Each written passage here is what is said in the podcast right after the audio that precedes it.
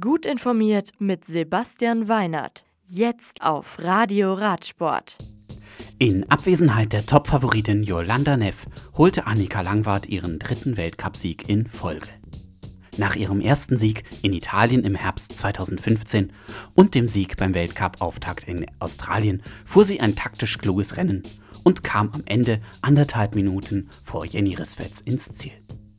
Der Kurs in Albstadt war wie in den Vorjahren durch die langen steilen Rampen konditionell sehr anspruchsvoll und die schnellen Abfahrten waren in den Kurven teilweise extrem rutschig.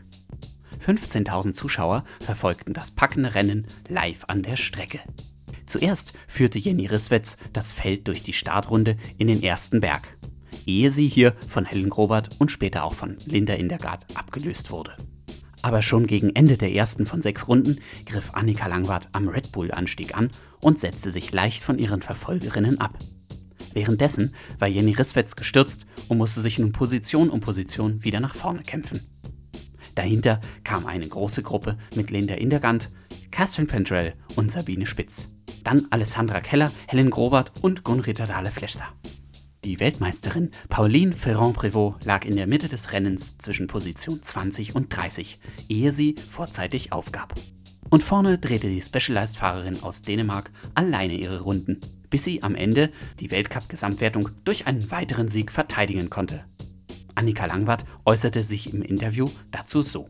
Ja, also ich bin extrem froh. Ja, ich habe, ich habe wirklich das Rennen echt genossen. Ich habe ein sehr, sehr gutes Gefühl für die Strecke gehabt und auch ein sehr gutes Gefühl davon, wo mein Limit war. Wenn, man, wenn alles klappt, dann, dann fühlt es sich einfach, aber ich bin trotzdem extrem dankbar und ich genieße jeden Sekund von diesem Ding. Zweite wurde nach einer Stunde und 34 Minuten Jenny Risswetz. Und Sabine Spitz wurde Vierte und sagte total froh über ihren Podestplatz. Also für mich war es großartig, weil jetzt bei der vierten Weltcup-Veranstaltung hier in äh, Albstadt war es für mich das beste Resultat. Da möchte ich natürlich auch dem ganzen Publikum, das jetzt hier anwesend war, danken, weil ich meine, das merkt man natürlich schon, auch wenn man da so die Berge hochgepusht wird und wirklich, ähm, äh, das gibt einem schon noch einen Rückenwind.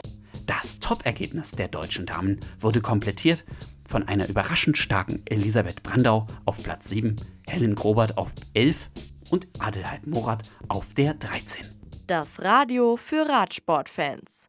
Im Web auf radioradsport.de